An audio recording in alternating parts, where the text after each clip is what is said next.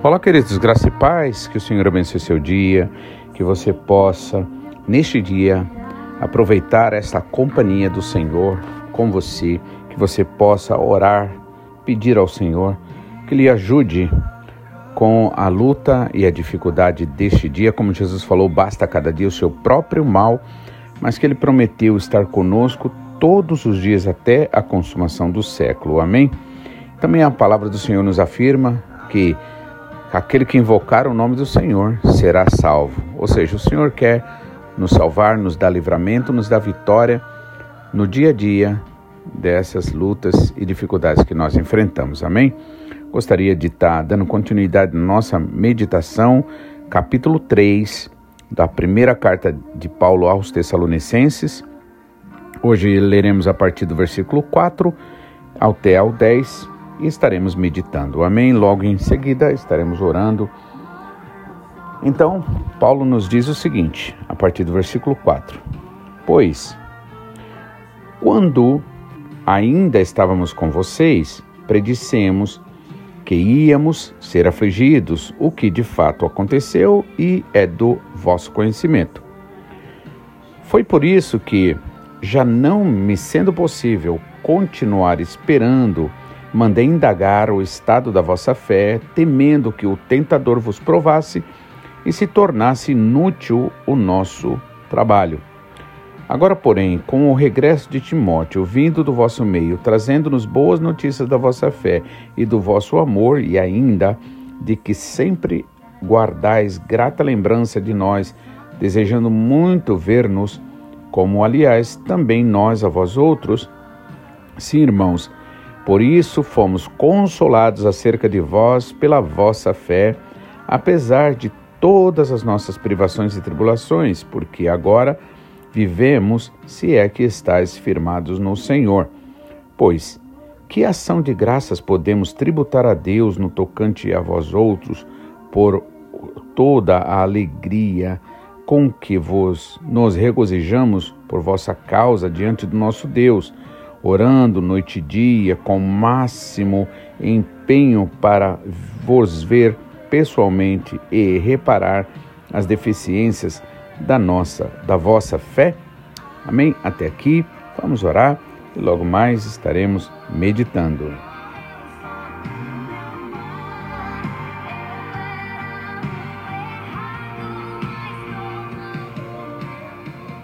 Amém? Então, Vamos orar e logo mais estaremos meditando. Pai, mais uma vez te louvamos e agradecemos. Como é bom, Pai, Senhor, viver por esta fé. Como é bom, Pai, ter essa esperança, essa certeza de que o Senhor é aquele que se responsabiliza por dar o melhor para nós. Como um pai se compadece seu filho, assim o Senhor se compadece daqueles que te amam. Por isso, Pai, que o verdadeiro trabalho que o Senhor espera de mim, de nós, é que nós venhamos a Te amar, Pai. E através dessa, desse amor, desta obediência, desta fé, Pai, nós possamos de fato fazer aquilo que o Senhor nos chama a fazer, para que assim a gente viva de acordo, Pai, né, de forma digna do verdadeiro Evangelho, Pai pois não queremos viver como se fôssemos, Senhor, pessoas que simplesmente falam, mas não vivem. Pai, em nome de Jesus, por isso nós colocamos tudo isso diante de Ti e te pedimos, Pai, a Tua graça, a Tua sabedoria, o Teu entendimento, a Tua alegria, Pai, para que a gente possa, Senhor, ser uma testemunha viva do Teu poder, da Tua graça, da Tua misericórdia. Por isso, Pai, te pedimos, fala conosco segundo a Tua vontade, Pai não viemos aqui, não estamos aqui para ouvir de acordo com a vontade da nossa carne, Pai, humana, natural. Não. Nós queremos, Pai, ser corrigidos por Ti. Nós queremos ser firmados na verdade. Nós queremos nos entregar verdadeiramente, Senhor, espírito, alma e corpo para Ti. Então nos ajuda, Pai. Em nome de Jesus, fala conosco, Senhor, Também te pedimos, perdoa todos os nossos pecados, nossas iniquidades, nossas prevaricações, assim como também declaramos perdoados a todo e qualquer que nos deve, pois o Senhor, Pai, assim nos ensinou, e como filhos de um Pai bondoso, misericordioso, generoso, assim também nós queremos ser, semelhantes ao nosso Senhor Jesus Cristo, ao nosso irmão mais velho, ao nosso verdadeiro pastor. É em nome de Jesus que nós oramos, agradecemos e cremos, Pai, esperamos.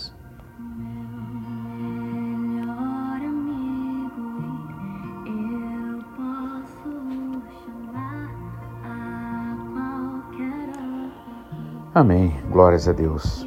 Então, versículo 4, Paulo continuando. Aliás, vamos pegar do versículo 3, ele diz assim: a fim de que ninguém se abale por essas aflições, pois vós mesmos sabeis que para isso nós fomos destinados. Então a gente viu que o Senhor nos chamou não simplesmente para desfrutarmos de bênçãos, de alegrias dessa terra, mas também para sofrer por amor a Ele. Amém? Jesus Cristo disse em Mateus capítulo 5: Bem-aventurados sois vós quando vos perseguindo, mentirem, disserem todo mal contra vós, isso por causa do meu nome, porque assim perseguiram os profetas.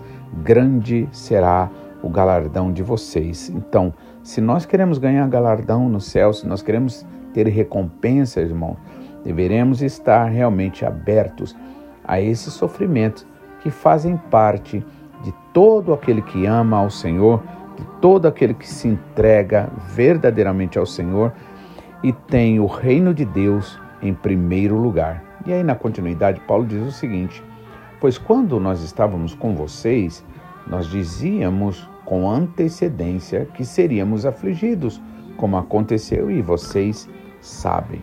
Ou seja, a razão pela qual eles não deveriam ser abalados não deveriam estar assustados é que Paulo também não enganou eles, assim como Jesus Cristo não enganou. Portanto, irmãos, se você quiser ter uma fé firme, inabalável, uma fé realmente enraizada em Jesus, que suporta ventos, tempestades, irmãos, isso não vai acontecer através de um evangelho fácil, um evangelho, é, um evangelho que vai de acordo com o gosto das pessoas, mas é um evangelho verdadeiramente enraizado na verdade, irmãos. Então a gente não pode realmente né, querer mudar isso. Nós precisamos entender que se nós queremos viver de acordo com o Senhor, a sua vontade, agradar ao Pai, é preciso estarmos prontos, né? E é, dispostos a sofrer por amor ao Senhor Jesus e à sua mensagem. Então, essa era a razão pela qual eles não deveriam ser abalados, se escandalizar, né, ou é, estar assustados, né, porque Paulo deixa bem claro aqui nesse versículo 4: nós dizíamos com antecedência, tá? Então, nós não podemos ignorar né, aquilo que o Senhor realmente ele fala para nós através dos seus ministros. Então, isso me lembra quando é, aquela passagem quando alguém chega para Jesus e diz assim: Jesus, eu te seguirei por onde quer que fores. Jesus vai dizer assim: Olha, as raposas têm seus covis, os pássaros têm seus ninhos, mas o filho do homem não tem onde reclinar a cabeça. Em outras palavras, dizendo: pare e pensa, porque isso aqui não é oba-oba. Pare e pense, porque isso, eu não estou te chamando para um campo de férias, e sim um campo de guerra, onde todo aquele que amar ao Senhor, o inimigo vai querer se levantar e vai querer atingir, porque a única forma que nós podemos realmente ameaçar o inimigo é quando nós buscamos ao Senhor de todo o coração, com toda a nossa alma. Por isso que a palavra diz o quê? Né? Que é, os, aqueles que tiverem um coração contrito e quebrantado, o Senhor não desprezará. O verdadeiro, quando somos verdadeiros adoradores, ou seja, aqueles que é, buscam ao Senhor de todo o coração, esses são achados do Senhor E o inimigo com certeza se sente ameaçado por esses, não por aqueles que simplesmente estão preocupados com eles mesmos, ainda que se autodenominando cristãos, crentes, evangélicos, protestantes, isso não faz a menor diferença. Amém? Então, assim como também nós somos, né? Então, é, ou seja, como nós somos chamados para sofrer, você também é, nós todos somos. Amém? Então, é, o versículo 5 nos diz assim: Por isso, como não podia mais suportar, eu enviei, né, eu vos enviei a saber sobre a vossa fé.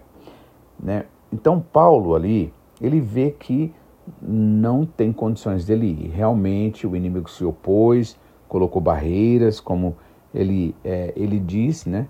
Que o inimigo, Satanás, barrou os caminhos deles, né? Ou seja, impediu e Deus permitiu porque Deus é sábio. Deus ele aproveita tudo, irmãos. Então o inimigo se levanta para realmente ser derrotado, para ser, para cair mais uma vez. Então, é, como eu disse na outra mensagem, então Paulo entendeu que muito embora ele estava com muito desejo de vir ir lá visitar os irmãos e ele queria ir junto com os outros, né? Com com Timóteo, com Silvano, que é o mesmo que Silas. Silas, aquele que ele esteve preso junto ali e à meia-noite eles cantavam, louvavam ao Senhor. E de repente veio ali um terremoto, né? O Senhor tremeu ali aquele cárcere, libertou todos, né? Paulo e Silas oravam e cantavam, né? Aquela coisa maravilhosa.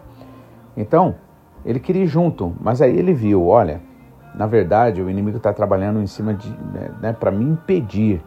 Então, é, o, o, foco seria Paulo mesmo, né? Então, falou assim, então vamos fazer o seguinte, para que os irmãos não fiquem na necessidade, então vamos enviar Timóteo. Aí enviou Timóteo.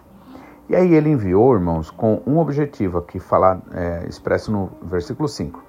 Por isso, como não podia mais suportar, ou seja, como não tinha mais condições de chegar até lá, né, por causa do inimigo que se levantou, eu enviei quem? Timóteo, para saber da vossa fé. Enviou quem? Timóteo, para quê?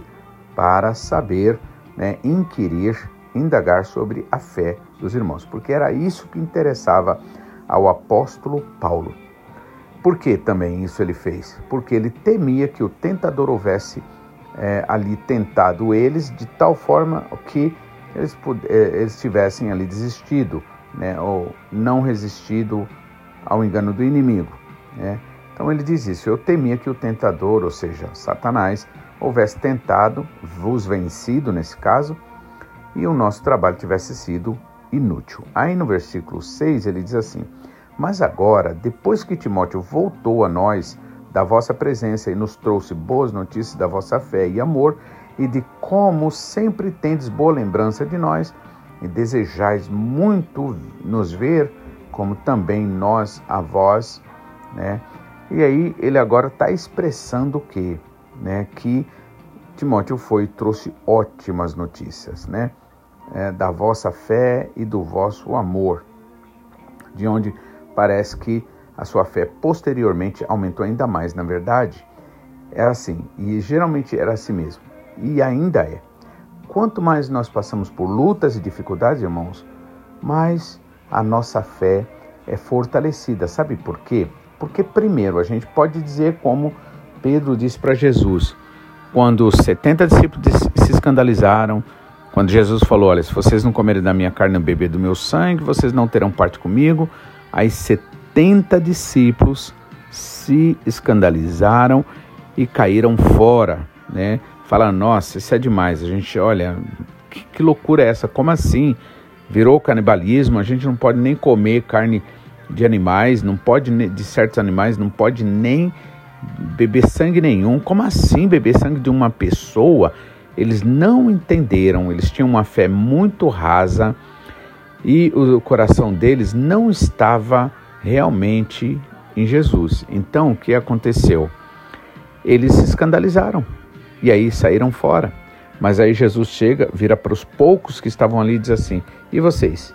Não querem ir embora? Né?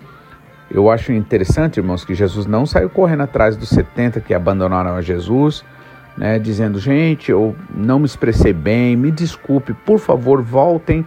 Não, Jesus ainda chega, volta para os poucos que ficaram e disse, e vocês não querem ir?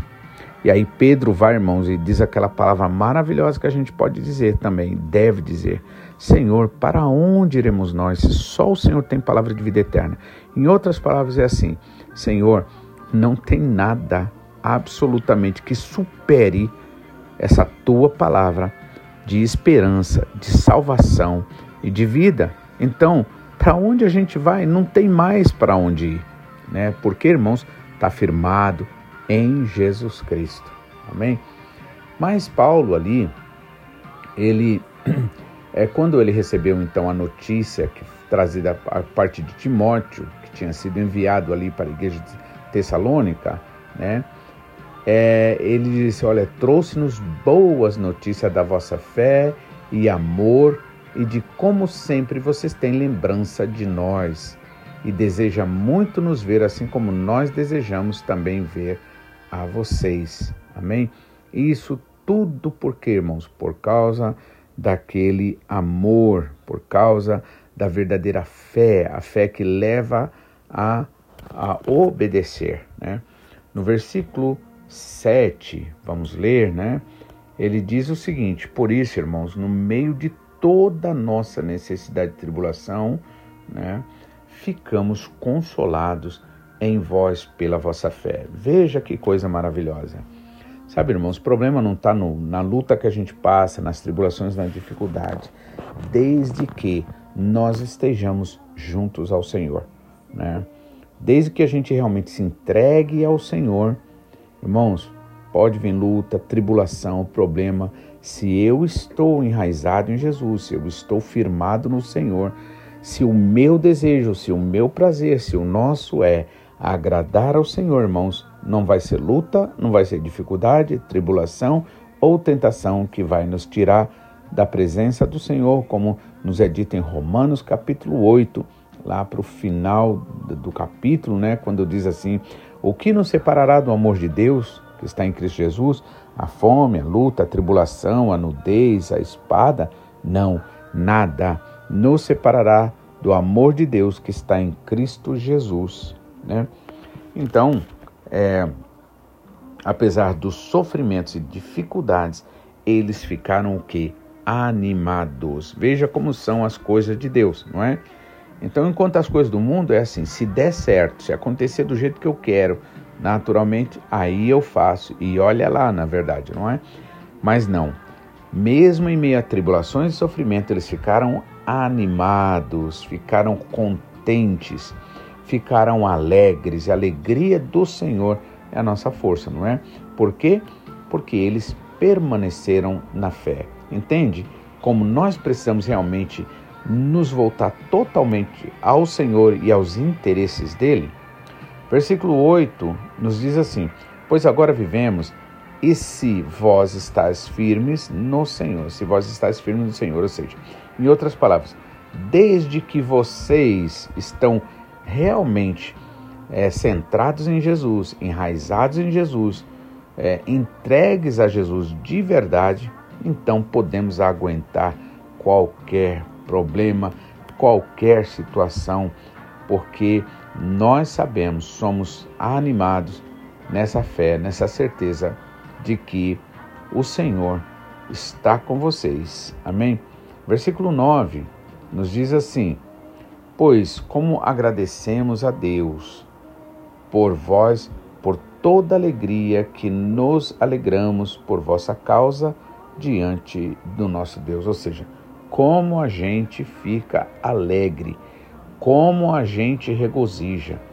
Que coisa maravilhosa é essa, saber que vocês estão firmados no Senhor, que o nosso trabalho não foi em vão, que vocês de fato entenderam, compreenderam e se entregaram ao Senhor e ao reino de Deus em primeiro lugar, né? Então, a inquietação e tristeza de Paulo, é o que Paulo havia experimentado anteriormente, tornou ainda mais vívida a alegria recuperada. Somente, irmãos, aqueles que verdadeiramente se, se entregam ao Senhor de todo o coração, que estão dispostos a sofrer por amor ao Senhor, ao Evangelho e também por amor à igreja, aos irmãos, é que conhecem a verdadeira e plena alegria e força do Espírito Santo. Então, por isso que diz: a alegria do Senhor é a nossa força, não é a minha alegria, não é aquela que eu busco para mim. É eu quero alegrar o Pai. E quando o Pai se alegra, o mesmo Espírito que conhece as profundezas espirituais do Pai se manifesta e está em mim, ele manifesta essa alegria, alegria de que fiz o que eu preciso fazer, o que é mais importante. Né? Versículo 10 nos diz assim: E de noite e de dia, com extrema intensidade, oramos para que possamos ver o vosso rosto e supramos o que falta da vossa fé. Né? Ou seja, aquilo que é necessário ainda fazer, fortalecer vocês, nós né, o faremos, né, e o nosso desejo é intensamente, né, orarmos para podermos ver vocês, o rosto de vocês. E aí, nesse, nesse ponto que ele diz, o que faltava da vossa fé. Né? Até mesmo os tessalonicenses tinham pontos em que precisavam de melhoria. Né? Logicamente, assim como nós, assim como eu, você, suas visões, por exemplo, doutrinárias, quanto à proximidade da vinda de Cristo e quanto ao estado daqueles que tinham morrido, a sua prática em alguns pontos precisavam de correção. Por isso que Paulo falou disso, né? De ali, é, numa versão, uma outra versão diz assim, no versículo 10, né? É, orando dia e noite com o máximo empenho para vos ver pessoalmente e reparar a deficiência da vossa fé.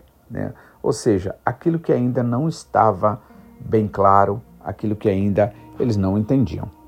Então, o, o apóstolo Paulo, apesar de, de, de, dessa tanta alegria, e por causa da entrega da verdadeira fé ali daqueles tessalonicenses, ele sabia que tinha coisas que eram precisas ser trabalhadas, assim como na minha vida, assim como na sua vida, não é? Assim como na vida da igreja. Muitas coisas que o Senhor ainda está trabalhando. Mas o mais importante nós temos, irmãos, é esse desejo que é produzido pelo Espírito Santo de amar ao Senhor acima de tudo, acima de nós, acima de qualquer coisa, acima de qualquer parente, família, né? E também, né, esse amor à igreja, esse amor aos irmãos, para que nós sejamos como Jesus Cristo, que não buscou seus próprios interesses antes se entregou, que para que nós sejamos também como José, né? A história de José é uma história maravilhosa, né? Ele ali, os irmãos fizeram mal para ele, mas quem disse que é, José deixou é, se vencer pelo mal? Não, ele vence o mal com o bem. E quando os irmãos ali amedrontados, depois de ter descoberto quem era ele, né, fica com medo, ele vai consola os irmãos, dizendo: Fiquem tranquilos, meus irmãos, eu sei que vocês fizeram mal para mim, mas Deus usou esse mal para reverter em bem, em salvação, não só para mim, mas como para todos vocês, toda a minha família e até mesmo todo o Egito. Coisa maravilhosa, né, irmãos? Não vale a pena a gente se entregar mesmo para o Senhor Jesus? Não vale a pena a gente realmente amá-lo acima de tudo, acima de todas as coisas? É isso aí. Que Deus te abençoe. Que você possa amar ao Senhor de todo o coração. Que você possa se entregar. Que o Espírito Santo verdadeiramente tenha toda a liberdade de fazer todo o trabalho que o Pai quer ver na tua vida, para que assim você viva de forma digna, conforme o Evangelho nos é apresentado que você possa dizer, como o apóstolo Paulo disse: Não mais vivo eu, mas Cristo vive em mim. Amém? Que Deus abençoe. Amanhã estaremos de volta, se Deus assim quiser. Mas que o Senhor te abençoe seu dia hoje. Você possa realmente, em todo tempo, em todo momento, em todo esse dia, meditar no Senhor. Orar pela pessoa que trabalha aí com você, pelo seu chefe, orar pelas autoridades, orar pelos seus filhos, pelos seus pais. Amém. Enfim, orar por todos, né? Que Deus abençoe. Tenha um ótimo dia em nome de Jesus.